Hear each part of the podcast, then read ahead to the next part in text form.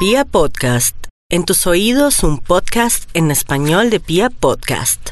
¡Estamos embarazados! Los pañales, la comida, las pataletas, el jardín, el colegio, la primera adolescencia, la segunda adolescencia. ¡La carrera, no! Todo sobre el mundo de nuestros hijos y cómo lo hemos vivido en Descontrol Parental.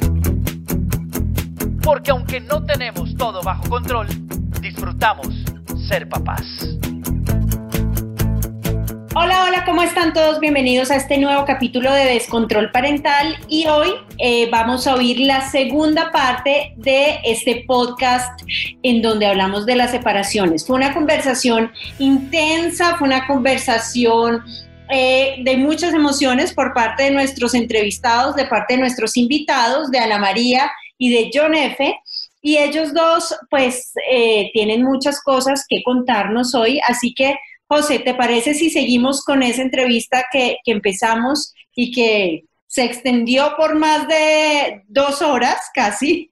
Álgida, álgida. Una entrevista muy chévere, muy chévere y que le abre muchísimo la visión a la gente sobre este tema. De acuerdo. Así que continuemos oyendo la entrevista que hicimos a Ana María y a F., dos papás que se separaron, cómo manejaron su separación con sus hijos y cómo la manejaron ellos eh, consigo mismos y en su entorno. Aquí va. Les quiero preguntar, ¿qué tan importante es la red de apoyo para ustedes? ¿Qué tan importante fue la red de apoyo en el momento de la separación y quiénes la conformaban, si hubo red de apoyo o si salieron solos del tema. De pronto se refugiaron en sus familias, en sus amigos, en alguien en particular o fue un tema que ustedes manejaron solos. John. Bueno, pues sí, sí, evidentemente hubo red, eh, de apoyo y siempre se ha tenido, eh, sobre todo cuando uno es como muy cercano a la familia eso también puede ser negativo en la relación, ¿no? Entonces, ser tan, tan, tan cercano a la familia, eso a veces no conviene para la vida de, de pareja y para la familia que uno está construyendo. Pero en ese momento, pues sí, los que están más a la mano y uno eh, eh, le escribe, llama a un amigo, llama a la amiga, a varios, pero básicamente sí creo que la red de, de apoyo son los papás o el círculo más cercano y en ese, o, o, si hay hermanos, los hermanos de uno, porque son los que lo ven uno golpeado. Entonces, uno con amigos o con algunas personas, uno se puede poner la máscara y dice, no, yo estoy perfecto. Y por dentro está uno que se come solito. Entonces, sí, claro, está la red de apoyo que funciona sí y no. Yo digo que sí porque, claro, son palabras de aliento y funciona muy bien, pero también a veces la red de apoyo lo mira uno hasta como con pesar. Entonces, no, no, pero venga, pero usted cómo, y el tono, ¿no? ¿Usted cómo sigue? Es que lo veo como más flaco y, es, y durmió porque tiene que... Entonces uno dice, no, pero no, eso, eso no es lo que yo necesito. O sea, mi red de apoyo es, oiga, hubo, venga, vamos a cine, vamos a hacer con unos amigos, no sé qué, venga, cómo hace algo. Eh, mejor dicho, lo mejor que puede pasar en esa red de apoyo es que no le nombren nada de eso. O sea, lo mejor es olvidar. Pero si, si uno está tratando de hacer su proceso está tratando de olvidarse de eso que ha vivido recientemente y le dicen, pero ¿cómo sigue? No, está golpeado. No, eso no funciona. Entonces, un consejo para las redes de apoyo es, sáquenlo, del, de ese mundo y métalo a otra, a otra situación. Es que, o si no, no olviden nada de eso.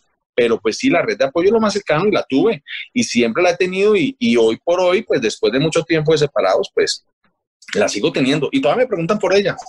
Eso pasa. Bueno, red de apoyo. Mm, yo he sido toda mi vida muy cusumba sola. Eh, no, tengo otro nombre para decirlo, los paisas le decimos ser cusumbo solo. Digamos que yo mis cosas difíciles, mis problemas, mis, ah, me los guardo, los manejo yo, los saco adelante yo, todo, pero no, procuro no involucrar a nadie. Entonces, ¿quién de pronto fue mi red de apoyo? Tal vez mi suegra, que ya no está con nosotros, pero es una mujer a la que yo amé desde el primer momento, desde que me conoció como novia de Juan, y ella me apoyó, a pesar de que él, pues era su hijo, ella me apoyó a mí en todo, ella era la que me oía, yo despepitaba de él, decía es que es un hijo de puta, es que es un hijo de tantas, es que... y ella me escuchaba y me decía así es que sí, él sí. Y por dentro seguramente pensaba no y le dolía porque hoy en día yo tengo a mi hijo de 26 años y la persona que me diga que mi hijo es un hijo de tantas, pues mejor dicho, pierde el año mal. Entonces fue una mujer que, que me apoyó de alguna manera, eh, pero yo sola, ¿sabes? Yo me la guerrié internamente con Dios y conmigo misma y el amor. Sabes, toda la vida he tenido un, una autoestima y un amor propio tan grande, gracias a Dios, que es una de las cosas que yo hablo en la amiga de mi amiga y que le enseño a las mujeres a que, pucha, amor propio, pero por encima de todo. O sea, tú, primero tú, segundo tú, tercero tú, y tú eres la mejor en todo y única. Ojo, la mejor porque eres única, no porque seas mejor que nadie, sino porque tú eres la mejor porque eres tú, ¿no? Respetando a todas las demás. Ojalá todas las mujeres pensaran así. O sea, si me entiendes, eso, eh, el mundo sería muy, muy distinto. Y los hombres también, no, obviamente estoy hablando aquí, como estoy hablando de mí, eh, hablo de mujeres, pero esto, esto va para todos. Entonces creo que yo fui muy, mm, me exigí mucho para salir adelante. Pero sí hice una cosa muy importante, que es entender por qué Juan hizo todo lo que hizo y por qué yo hice todo lo que hice para que llegáramos a donde hubiéramos llegado.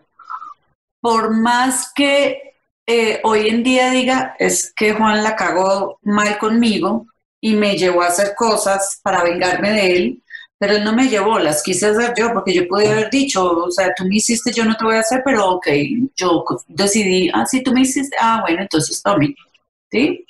Mm, pero cuando yo entré como en ese, en ese, en esa no sé, no sé, tal vez Dios me iluminó, me llenó de amor, que es lo que yo todo el tiempo digo, llénense de amor para sacar adelante la separación, es que una separación también es de amor, ¿saben? Una separación también es es de amor por, por una persona que compartió tu cama, compartió tu mesa, compartió tu vida, eh, tus hijos.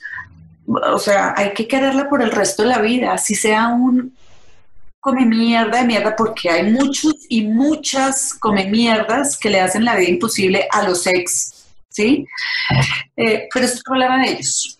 El que le quiera hacer la vida imposible al otro es problema del otro. El otro lo que tiene que hacer es bendiciones, desearle lo mejor, hacerle la vida posible, hacerle la vida eh, fácil con los hijos, hacerle la vida fácil económicamente, porque muchas mujeres se pegan de la plata del otro y me tienes que dar la mitad y tú me tienes que responder por, ¿por qué? O sea, ok, la ley dice una cosa, pero ¿qué pasa si nos saltamos la ley?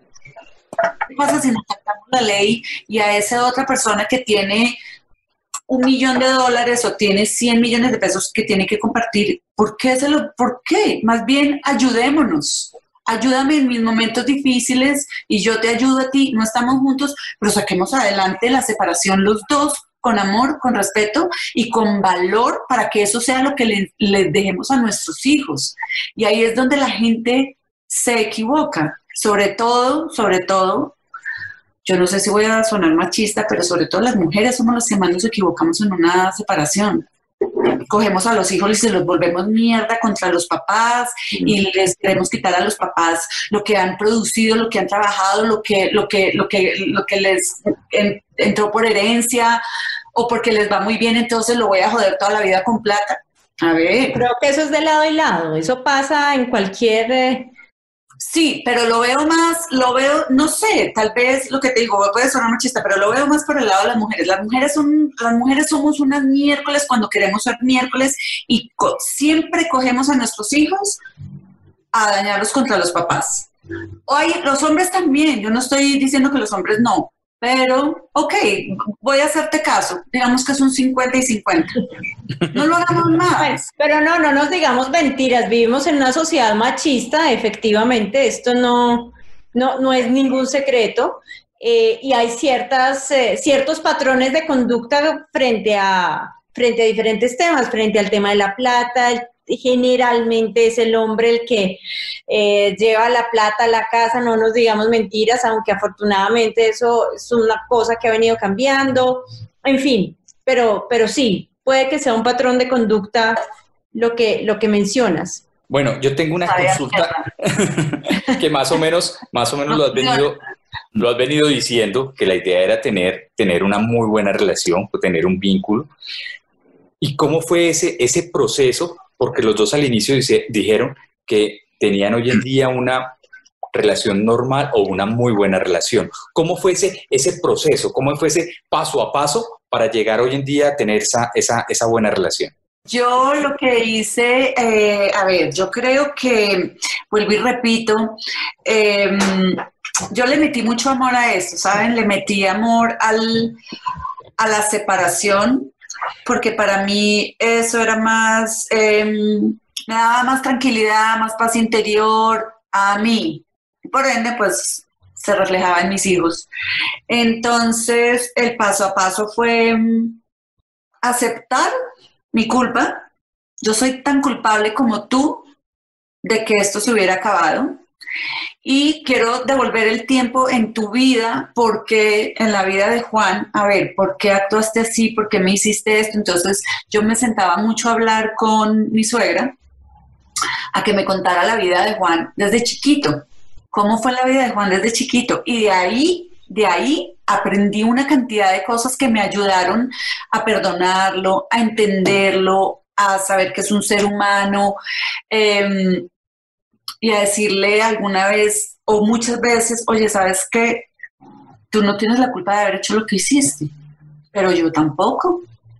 Entiendo tu vida, entiendo tu pasado, vamos a sacar esto adelante, me duele, tengo momentos que te odio, eres un, o sea, yo puedo estar aquí diciendo todo esto así van a decir, no, es que esta es Dulcinea. Yo no fui nunca una Dulcinea. Yo lo acribillé contra la pared de palabras, de maltrato, de, de hacerlo sentir mal. De, yo pasé por todas esas épocas. O sea, no, esto no fue al otro día. No, esto, esto toma tiempo, pero lo que yo quiero eh, comunicar o enseñar o compartir es que desde el amor se logra todo, no desde el amor de mujer a hombre o de hombre a mujer, que es que ese es, ese es una mierda porque ese trae una cantidad de raíces mm. que no te dejan, que no... contrario, esas raíces son las que no te dejan surgir y sacar adelante. Entonces, em, desde el amor como que uno, uno, logra, uno logra sacar. Y cuando tú, mientras, cuando tú empiezas a dar, a facilitar, que era lo que yo decía en el podcast, facilítenle la vida a ellos. No les pongan problemas con su yo, yo, a mí no me gustan las cosas de las leyes, ni que una semana para allá, ni una semana para acá, ni nada, porque a mí personalmente, perdóname, eh, John, perdóname, yo sé que tú lo haces y lo respeto, pero a mí no me funciona, a mí, no me, a, yo, a mí me gusta ir en contra de la ley siempre y cuando sea en pro de algo, ¿no? Entonces, para mí, eh, que a mí un juez venga y me diga, no, es que tú te quedas una semana y, y el juez, ¿qué va a saber? El juez que va a saber si yo tengo tiempo, si puedo, si estoy en disposición, si estoy enferma, si necesito quedarme más tiempo sola. No, tú y yo cuadremos, tú y yo cuadremos. ¿Cuándo quieres venir a ver los hijos? Cuando tú quieras. ¿Cuándo quieres sacarlos? Cuando tú quieras. ¿Necesitas tiempo para estar con tu novia? Hágale, así por dentro me esté mordiendo una pucheca.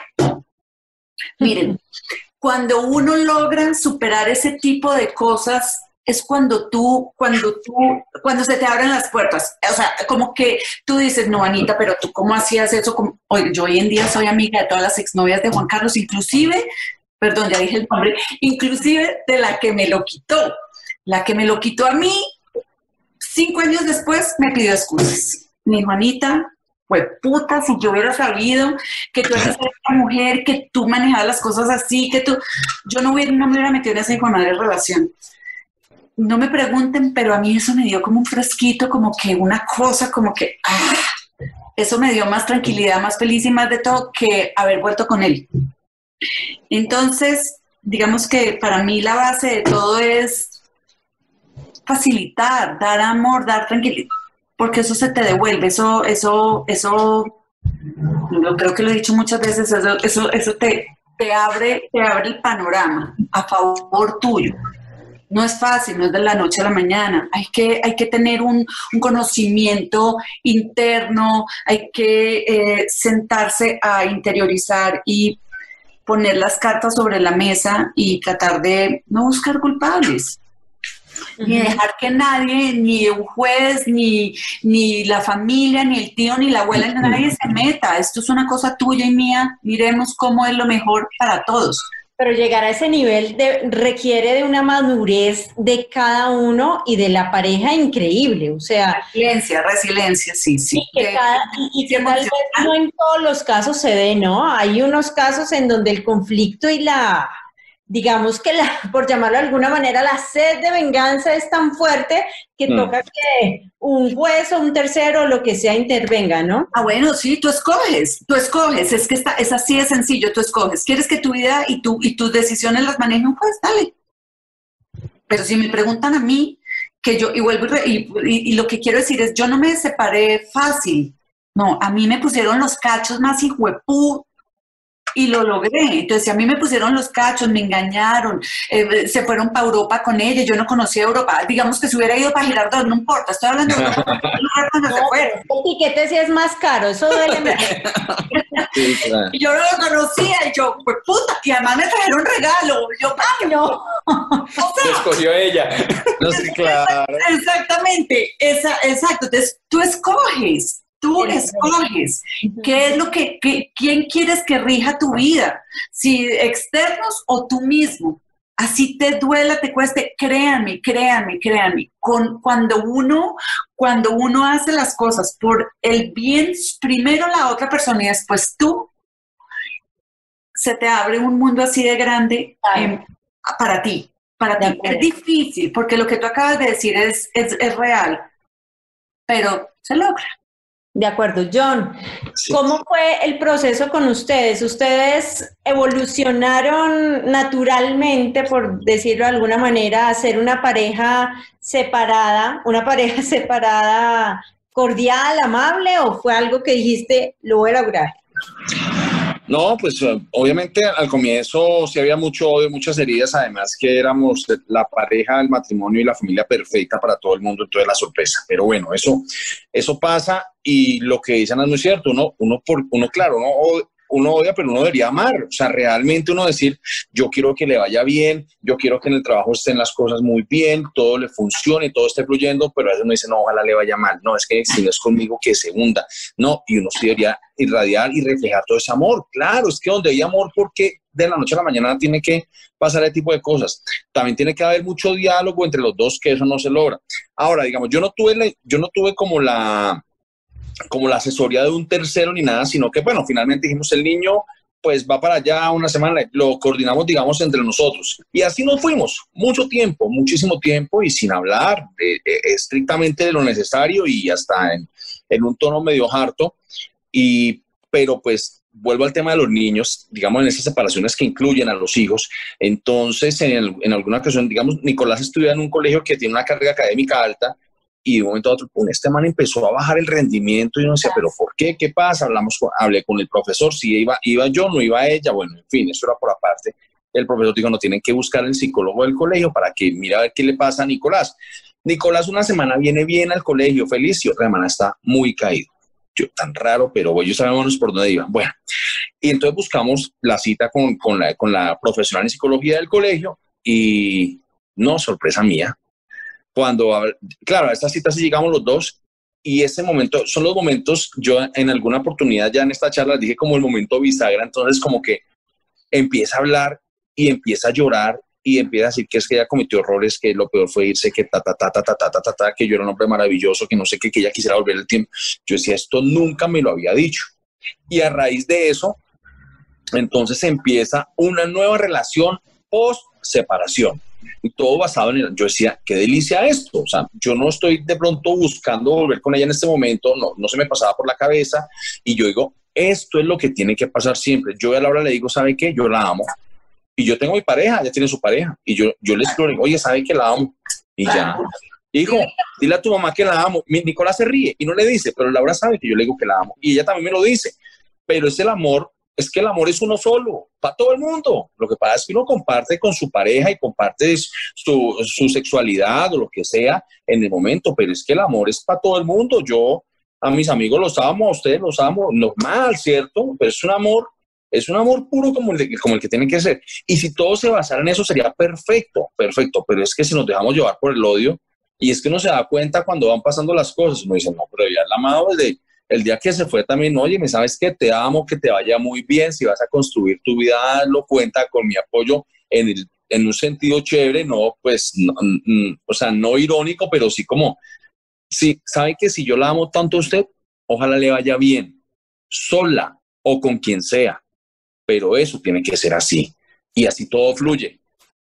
Señores, sus, sus niños, bueno, los de Ana ya están grandes, pero cuando eran pequeñitos o bueno, o ahora, ¿les hicieron, les hicieron reclamo en algún momento por haberse separado? ¿Por, por, por haber, eh, les han hecho reclamo por haber, eh, no sé, roto la familia o no haber luchado por la familia? No, en mi caso es todo lo contrario. Mis hijos me dicen, uy, mami, Ay, mami, no, no, no, mami, nunca se te vaya a ocurrir volver con mi papá, así es que así. es que así vivimos muy bueno. Y, Juan tiene sus amigas, sus novias, y, y, salimos juntos y vamos a un restaurante juntos y cosas así. Y entonces, ya que están grandes, en, algún momento los dos me han dicho, uy, mami, por favor, no, por favor, no te vaya a ocurrir nunca volver con mi papá, déjalo a él allá y tú aquí, que así estamos muy bien. Entonces, que yo recuerde, no, a mí, para, para, yo creo que para ellos fue mm, mejor así que juntos. Tal vez con la pregunta que me hiciste ahora y que de pronto no tengo, no lo recuerdo muy bien, de pronto ellos allá en su, no sé, en su cerebrito tengan recuerdos de vernos bravos o, molestos o con una mala energía en la casa o algo y no quieran volver a, vivir eso. Y por eso hoy en día nos dicen, no, pero si así estamos divinamente y saben que, que Juanca y yo todo el día jodemos y nos molestamos y nos ayudamos y en qué vas, en qué necesitas, en qué estás, entonces no quieren cambiar esa estabilidad y ese y ese amor que hay de familia, porque seguimos siendo una familia así, Juanca esté por allá, yo esté por aquí y mis hijos estén en otro lado. Ok. John. Sí, pues reclamos, mm, mm, pues a mí no me han tocado porque pues yo tampoco me he ido a, digamos, a compartir con alguien más, a convivir. En el caso de la, de la mamá, él sí, ella pues ya obviamente formó su familia por otro lado, y pues seguramente sí reclamos porque él sí muestra inconformidad con su pareja y todo. Lo que pasa es que, claro, hay niños que son supremamente celosos. Y yo me he vuelto muy, muy amigo de Nicolás, muy amigo de Nicolás, y no sé hasta qué punto sea bueno o no sea tan bueno. Entonces él a mí a veces no me admite estar con alguien. Entonces ya después de mucho, pues yo comparto, sí, salí un par de veces con, pues, con, con alguien y bien, y ya recientemente sí salí como formalmente con alguien y a él sí como que lo choca un poquito, entonces casi, pues no va a pasar, obviamente, pero sí a veces siente uno que no, toca pedirle permiso para ver con quién salgo. E, es cuando uno también le da mucho poder a los hijos para que decían sobre la vida de uno que eso no tiene por qué pasar. Entonces, ese tipo de reclamos, digamos, esos tipos, esos tipos de reclamos son bien difíciles y a veces uno como, como que volvemos a lo mismo. Entonces, yo no estoy bien, pero, o sea, no, no va a estar bien para que él esté bien. No, no tiene que ser así. Yo tengo mi vida y si yo estoy feliz, tú vas a estar perfecto. Eso no, no va a tener ninguna discusión. Entonces, ese tipo de reclamos de, de alguna manera sí. Y a veces como que dicen, no, es que y, yo creo que lo piense y me lo ha insinuado un par de veces como que, bueno, pues me encantaría que volvieras con mi mamá, pero pues yo la verdad no digo absolutamente nada. Si es, es, si no es, no es punto. Ya, mañana será otro día y miramos a ver qué nos trae el día, qué nos trae Dios. Pero sí, o sea, eh, a mí sí realmente me hicieron reclamos seguramente, pero después no sé cómo sea la situación en la casa de la mamá, en donde él tiene la posibilidad de, eh, no sé si evaluar o por lo menos mirar características, mirar debilidades de una persona con la que está compartiendo la mamá, que eso le ha chocado. Pero a mí, pues como yo estoy solo acá, pues no, reclamos más bien pocos con ese, en, ese aspecto. En ese sentido. Yo tengo una, una, una duda, una consulta. ¿Cómo fue esa primera, esa, la primera Navidad después de la separación? ¿Cómo fue esa primera Navidad? La, la primerísima, tal vez no me acuerdo, no me acuerdo, pero sí me acuerdo, tal vez la segunda y la tercera y de ahí para adelante, eh, fue en mi casa con la que me lo quitó, no. invité a mi casa La invité a mi casa con él, con todos mis, con la familia de nosotros, todos bienvenida aquí a mi casa y aquí lo que importa es que todos estemos bien. Y si Juanca está bien y si mis hijos están bien, pues yo también estoy bien. Y yo... ¿Estuviste bien? Si estuviste bien o tuviste que tragarte muchos sapos. No. Con sinceridad. Obviamente que habían sapitos por ahí que... Ok, Dios ayúdame. Yo soy esto. Yo, yo o sea, la, el, o sea, la, el amor propio es el que te ayuda a ti a salir adelante, ¿sabes? Porque eh, digamos que este es una, eh, eh, o sea, compararse con alguien no es válido, o sea, sí es válido, es humano, pero no lo debemos hacer, pero siempre lo hacemos. Y entonces yo me miraba al espejo y yo decía, pero, bueno, Juanca es el que lo pierde. Y ella, y uno siempre dice, bueno, ella no me llega a los talones, como ¿Cómo lo, ¿Cómo lo explico para que me entiendan? No es que no me llegue a los talones, porque también era una mujer muy completa y muy, muchas cosas muy buenas, era un ser humano y los seres humanos quiero creer que son buenos y ella fue un, un buen ser humano, se equivocó, ¿sí? Se metió en una relación y todo, pero miren, el karma es una vaina que nunca desaparece. O sea, hoy en día, si les contara la vida de ella, todo como que yo no es que sienta un fresquito, pero sí, sin desearle nada malo a ella, ¿sí me entiendes?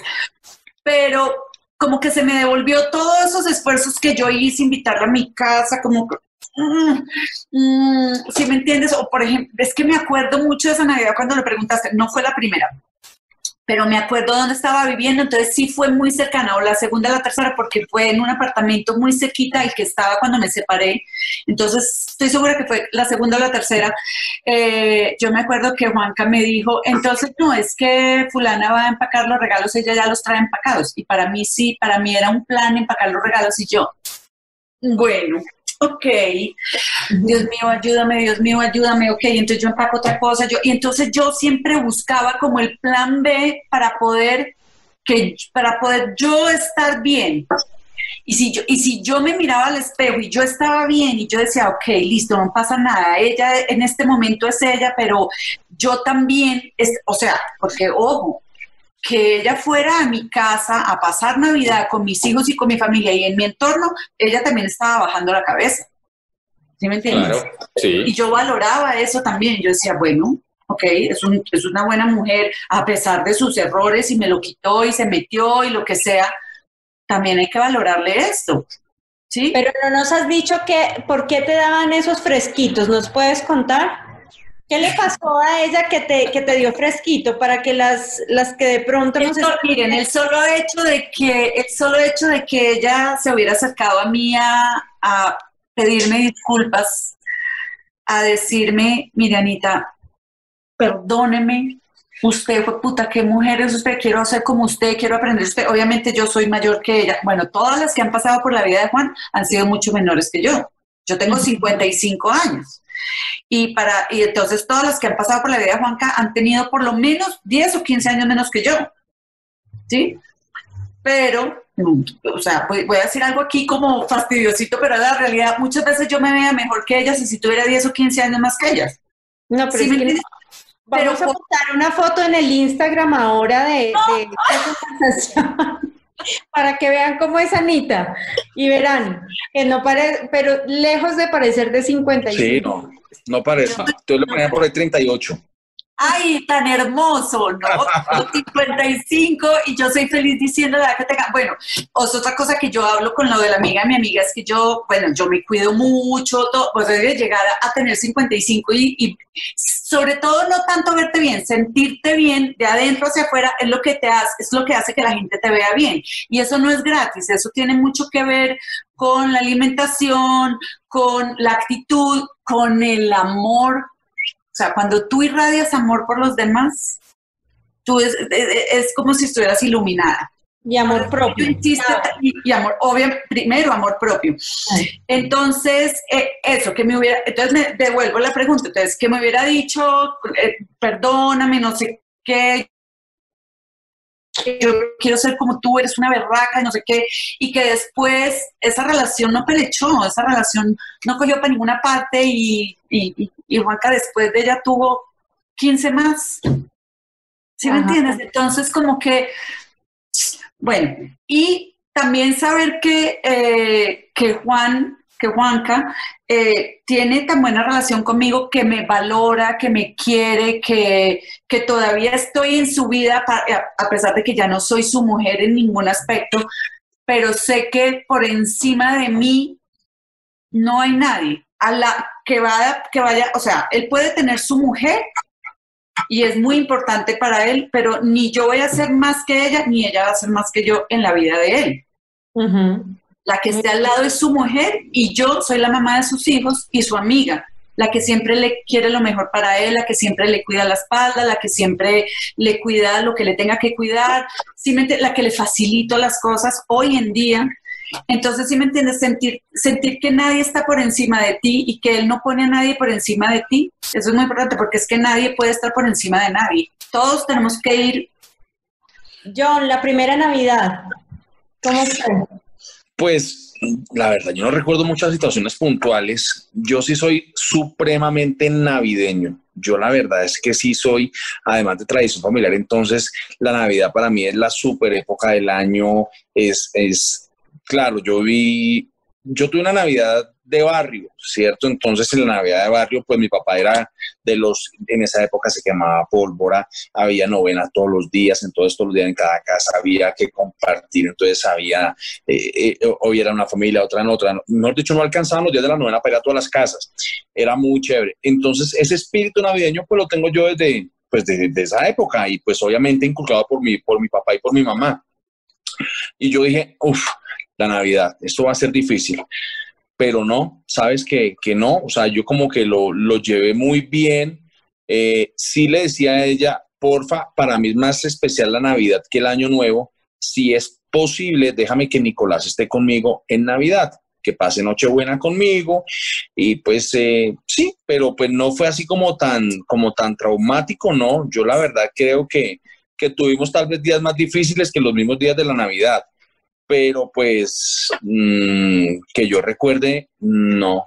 O sea, la verdad es que hasta el mismo hijo se, se encarga de, montarle a uno la película como si fuera un día normal. Entonces, yo creo que los problemas se los pone uno mismo. Entonces, no, es Navidad, no. Viva fresco, viva el día como debe ser. Y si ese día es Navidad y hay que destapar regalos, hay cena de Nochebuena, pues hay cena de Nochebuena y regalos, listo, y al otro día será otro día pero no tuve así como esos problemas, a pesar de que sí tenía temores y venía como con eso de decir, uy, Navidad y sin Laura, y, entonces, no, no. Yo creo que ese tema o esa tarea así como que la, la pasé bien, ni raspando en nada, la pasé con, con buen promedio. bueno, pues no sé si quieran comentarnos algo más, si quieran contarnos alguna historia, algo que les sirvió en ese proceso ya para finalizar o, hemos dicho todo de pronto? No sé, yo la verdad eh, me, metí así como, como de afán en eso, pero yo la verdad dije, ay sí, que sea lo que Dios quiera y me he encontrado con personas últimamente que me dicen, no, hay que vivir la vida fresco, liviano. En alguna ocasión que, digamos, ahora le ponía mucha atención a, lo que decía Ana con respecto a que es que por encima de ella nadie más y que es la mujer y que, o sea, como ese soporte, alguna vez y en medio de todas esas búsquedas que uno tiene una, me encontré ahí un, un que tal vez un cacique y bueno, y me lo presentaron por coincidencias de la vida. Una vez en Villadera, iba una, nos fuimos con unos amigos y resultamos hablando de eso y después me encontré con el cacique y me dijo, ¿sabe qué? Es que ante el cosmos su mujer es ella, nadie más es la primera mujer que usted tuvo, la con la que hizo su primera familia, su hijo, todo. Y yo, y a mí me quedó sonando. Y hoy lo miro, a pesar de pronto haber tenido otra pareja más adelante, pero uno siente que realmente sí hay, sí hay como esa mujer que no es que las demás no lo puedan hacer bien, porque cada uno hace lo que le corresponda y lo que tiene que hacer en su momento, pero, pero no se tiene, tiene eso. O sea, yo, lo, yo vi a Ana y decía, sí, yo creo que, que la, la, la, mujer con, mejor dicho, la primera mujer con la que uno forma su, su, su, verdadera familia, porque es que ya después creo que es una, es una derivación de muchas cosas. Entonces ya hoy la familia son los míos, los tuyos, los nuestros, ¿cierto? Pero esa primera familia, ese primer núcleo es el que es. Entonces, ya tiene razón. Eso no quiere decir que no pueda estar con nadie más, pero pues esa es. Entonces, sí, como que me quedó eso sembrado de que, pues, que hay una mujer en la vida, digamos, con la que uno arranca su familia original y, y, creo que será para siempre y, y pues ahí va, va a estar y, y, si va a estar para siempre, entonces qué tal uno echándose como problema encima y mala energía, no, la amo, ya, que le vaya bien, ya nos amamos, y, precisamente porque lo que tú dices es muy cierto, precisamente porque esa es la mujer, la primera, la que te dio un hijo, así tenga otros hijos después, la que te dio tu primer hijo. Entonces, como tú tienes ese lugar, entonces tú tienes que representar ese papel de la mejor manera. Igual el hombre, o sea, si, si el, papá de mi hijo siempre va a ser el papá de mi hijo y así yo tenga un otro novio o otro amante o amigo o lo que tenga, Juanca siempre va a ser el papá de mis hijos y el hombre que me hizo madre. Entonces, él, como, como representante de eso y de que yo estoy diciendo, tiene que cumplir ese papel a cabalidad. ¿Sí? Con, su, con la mujer que tenga y con la anterior. Y lo mismo uno, si yo soy esa mujer que tú dices que es ella para ti, así esté con otro, entonces yo tengo que cumplir ese papel de la mejor manera, con orgullo, con valores, con respeto, con amor, y no como hacen muchas otras o muchos otros que son que, nos, que se vuelven o nos volvemos unos hijueputas y le hacemos la vida imposible a la otra persona ¿Qué te queda de ahí? ¿Qué te queda en tu vida de hacerle la vida imposible a otra persona? ¿Para qué? Si es que eso no te va a dejar fluir a ti. Si tú le haces la vida imposible a otra persona porque después de 20 años o de 5 años o de 4 o de 30 no has superado ese dolor o esa rabia o eso lo que sea, tú tampoco vas a salir adelante. No lo vas a lograr nunca. de la única forma que uno sale adelante de una separación es deseándole lo mejor a la otra persona. Así se te abren a ti las puertas para que tú también salgas adelante. Pero tú tienes que dar el primer paso. Y si yo doy el primer paso y él también da el primer paso y los dos vamos de la, o sea, de la mano dando el primer paso, todo fluye. Sé que las muchas personas que nos van a decir, ay, no, es que a ella le tocó facilísimo, o es que eh, el hombre le ayudó económicamente y a mí el este hijo de puta no me ha dado un peso y a mí me ha tocado quebrarme las pestañas para sacar adelante mi hijo. No importa, no importa, no, no pensemos ni, ni, ni, ni veamos la, la película de las otras personas. Simplemente actuemos de la mejor manera así nos duela, que les aseguro a las mujeres que me están oyendo, les aseguro que se les devuelven cosas positivas. Pues me encantó hablar con ustedes. Yo creo que este ha sido los podcasts más largos que hemos tenido. En ¡Qué rico! llevamos, llevamos, seis meses en estas y creo que este es el más largo, pero yo creo que valió la pena. Eh, muchas gracias por acompañarnos, por compartir sus historias con nosotros, por abrir sus corazones, sus vidas en este podcast. Les agradecemos muchísimo. Ay, no, con mucho gusto, al contrario, a ustedes, gracias por contactarme, mejor dicho, para mí, yo, yo, cero famosa, cero nada, y cuando me escribieron, es que, te queremos traer aquí, yo, ¿what? De semejante podcast es descontrol parental. Un abrazo para los dos. Chao, chao. Gracias. Sigamos en contacto, gracias por todo, feliz noche. Felicidades, chao. Chao, chao. Chao. José, yo creo que esta fue una súper conversación. Como decimos, nosotros no hacemos, no hacemos entrevistas, pero sí conversaciones y me sentí hoy sí que charlando con amigos de un tema muy importante. La típica charla en la sala de la casa con amigos. Estuvo una berraquera. En la sala de la casa. Y ojalá este podcast sobre las separaciones le sirva a mucha gente que están pasando por esa durísima situación en este momento y puedan sacar algunas enseñanzas, algunos tips que les puedan servir. Tienes toda la razón. Me, encantó, me encantó siempre esto. Esto es control parental. Por favor, como nuestro Instagram.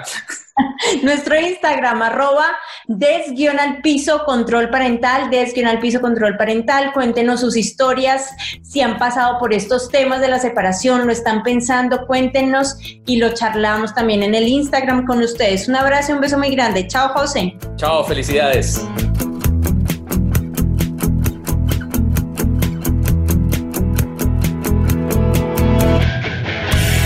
Descontrol parental. Porque aunque no tenemos todo bajo control, disfrutamos ser papás.